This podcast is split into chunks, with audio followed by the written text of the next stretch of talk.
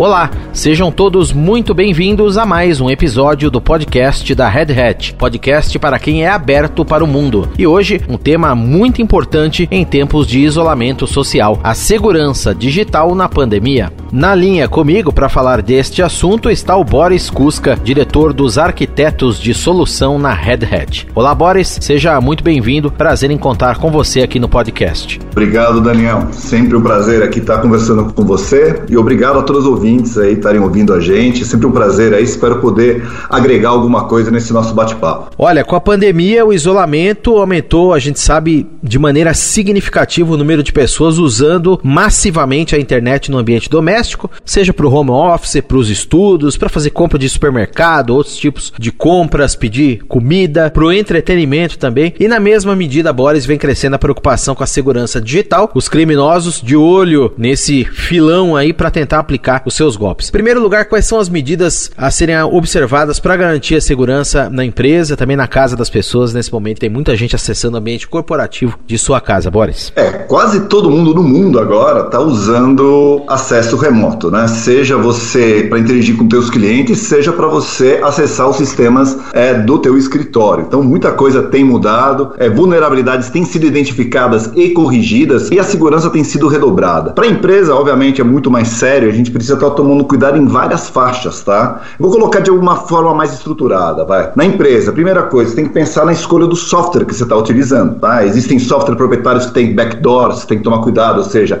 acesso, né, da própria empresa que está vendendo, ou softwares open source da comunidade que não estejam maduros ainda, não tem uma empresa por trás, como no caso da Red Cat, para estar tá colocando, que tem equipes de segurança 7 por 24. E isso inclui, inclusive, o fornecedor da infraestrutura de cloud computing, que também é um fornecedor de software software também. Então, efetivamente, você tem que estar olhando na capacidade né, e, e do compromisso de segurança que as empresas têm. Segundo ponto, a própria capacitação profissional. As empresas têm que deixar todo mundo por dentro de tudo que está acontecendo em termos de novidade, de algoritmos de segurança, ferramentas de segurança e práticas de segurança. Outra coisa, a contratação e identificação do nível de suporte. Tem que ter uma empresa por trás que tem equipes de segurança olhando 7 por 24 para essas vulnerabilidades. Muitas empresas tentam fazer o que a gente chama de do it yourself. Ah, eu mesmo aqui eu toco a parte de segurança e fico verificando. Não é o suficiente. Né? É diferente você ter algumas dezenas ou até centenas de profissionais olhando sobre isso. E falando em processos, também prestar atenção no ciclo de vida do sistema operacional, manter sempre atualizado, tudo em ordem, né? sem nenhum problema de configuração. Isso ajuda muito a automação. Né? Então, cada vez mais a gente tem visto que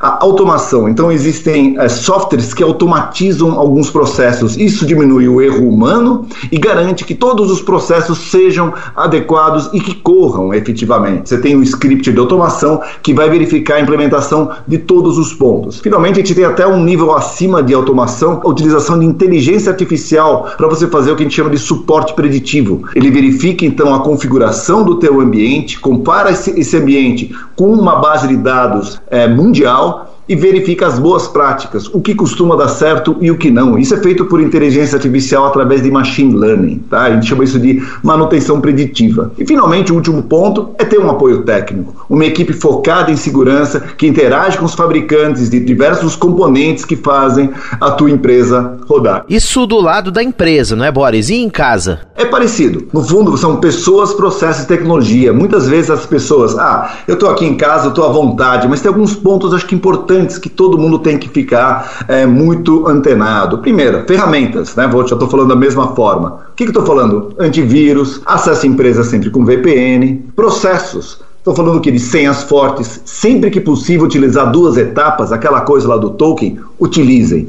Se qualquer site que você acessar utiliza esse tipo de é, ferramenta, utilize-a. As duas etapas ajudam e muito. Nunca abrir anexos executáveis, é outra coisa. Então, de novo, é processo dentro da tua casa. Ter certeza que você não vai pegar um vírus ou um Trojan Horse assim. E até evitar de colocar informação confidencial em arquivos na nuvem. Muita gente pega e cria aquele Google Doc ou qualquer coisa lá e coloca senhas. Isso daí realmente é um prato cheio para se alguém acessar. Esse arquivo vai acessar todo o teu histórico. Né? Então, essa consciência da importância da proteção de dados é importante. E último ponto, exposição em sites sociais. Cada vez mais as pessoas agora estão em quarentena, estão acessando demais sites sociais, estão colocando coisas que não devem. Não é bom colocar dicas do que você está fazendo, né? Ou de, da onde você está, esses sites sociais. Tem que tomar cuidado. Então, no fundo, é isso, né? pessoas, processos e tecnologia, tanto na empresa, em todas as camadas que eu comentei, como nas pessoas, ter consciência da importância desses dados. Né? A tua vida está dependendo disso. Bem observado. Agora, você tocou aí num ponto importante, Boris, que é a nuvem, justamente. Né? As empresas vêm utilizando em larguíssima escala soluções de cloud híbrida aí para você armazenar, rodar suas aplicações também, fazer os outros tipos de operações de negócios aí.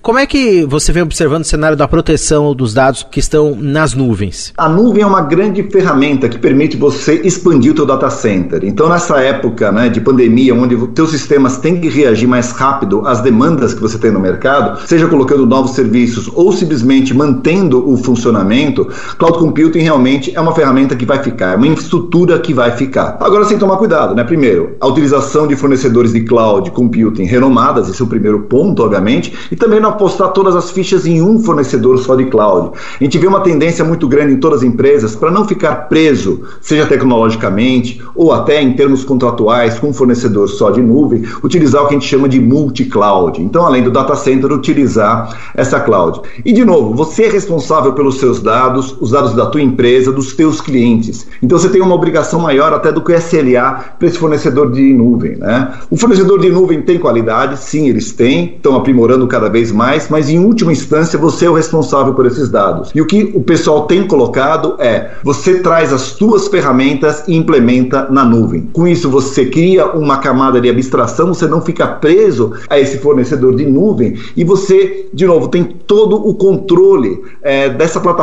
que você está rodando as suas aplicações. Né? E aí, com isso, você consegue ter certeza que todos os níveis de segurança estão sendo atendidas. Criptografia em todos os níveis, firewalls internas de inspeção, continuous integration, ou seja, ferramentas de automação que você verifica se não existem vulnerabilidades lá dentro, assim por diante. Ou seja, dividir a responsabilidade de segurança e não simplesmente terceirizá-la. Efetivamente, você é o último responsável pelos dados da empresa. E aí sim, a importância de ter uma ferramenta robusta. Né? No nosso caso, a gente sempre usa uma plataforma de container que cria essa abstração, no caso é o OpenShift. Certo, e nesse momento a Red Hat vem ajudando seus clientes a atravessar essa crise da melhor maneira possível, com esse olhar especial para a segurança cibernética. Esse ponto do OpenShift é muito importante. O que mais a empresa faz? Quais são as demais linhas de trabalho, Boris, para que a crise seja superada da melhor forma possível e os negócios caminhem com esse olhar especial aí para a questão da nuvem e dessa segurança? Perfeitamente. Então, já cheguei a comentar daquela manutenção preditiva, né? A gente chama esse serviço de insights. É um serviço na nuvem que faz toda essa análise do ambiente, se ele está seguro, se ele está com os patches em dia, se não tem alguma vulnerabilidade, alguma confiança,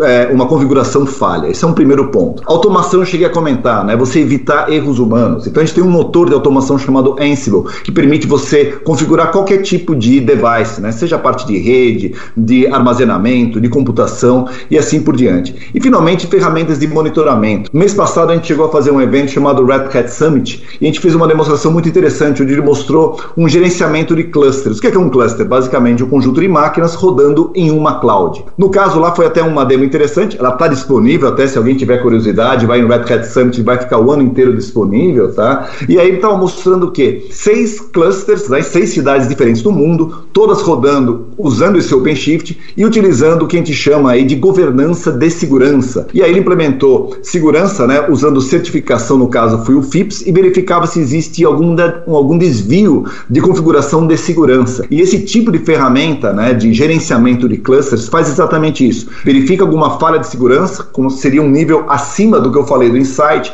que é mais o teu ambiente, já no nível da tua implementação dos clusters nas nuvens. E aí sim, você conseguir ter certeza que ele não está fazendo nenhum drift, nenhum desvio da tua implementação de segurança com as criptografias certificadas em disco, dos bancos de dados, é utilizar um banco de dados com a menor superfície de ataque, mais enxuto possível. De novo, a Red Hat sempre pensa em um monte de detalhes para evitar ataques de hackers, denial service também, outro tipo, ou seja, como você conseguir distribuir a, a, o poder computacional da tua empresa empresa em vários pontos. Daí vem de novo a ideia da, da multi-cloud híbrida, para você evitar que alguma nuvem caia por qualquer razão que seja, mesmo ataques, e você continuar rodando no ar. Então, efetivamente, esse tipo de é, implementação, de ferramenta, de de práticas, é o que a gente está passando para os nossos clientes e trabalhando em parceria, em conjunto, para a gente ter um ambiente mais seguro possível. Boris, a gente espera que a pandemia, esse isolamento forçado que a gente está passando, deixe lições preciosas aí, até nesse processo de reinvenção e continuidade dos negócios. Né? A segurança nesse cenário vai ganhar um papel central, fundamental até nesse processo de reorganização dessas vertentes de negócio daqui para frente. Como é que isso deve acontecer na sua visão de futuro aí? Vamos lá, é, é segurança, na verdade, ela sempre avança, né? não existe você voltar para trás. Então, cada vez mais a gente tem requisitos maiores de segurança, agora que está todo mundo acessando pela internet, né, via esses canais criptografados, etc., você vê aí um acesso a tudo que você faz de uma forma eletrônica, e aí sim você tem essa competição entre os hackers e as empresas mal intencionadas com as práticas de segurança. A barra sempre sobe, vamos colocar dessa forma, né?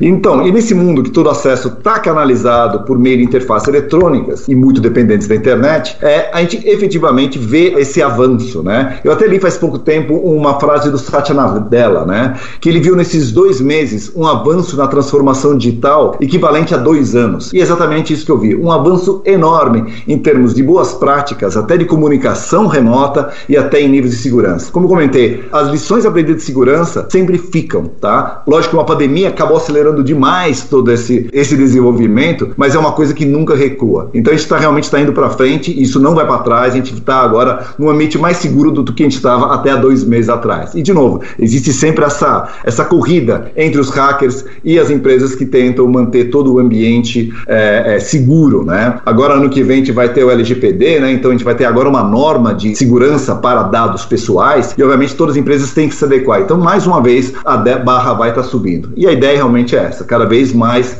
ter ambientes e práticas seguras para todo mundo ter confortável, né?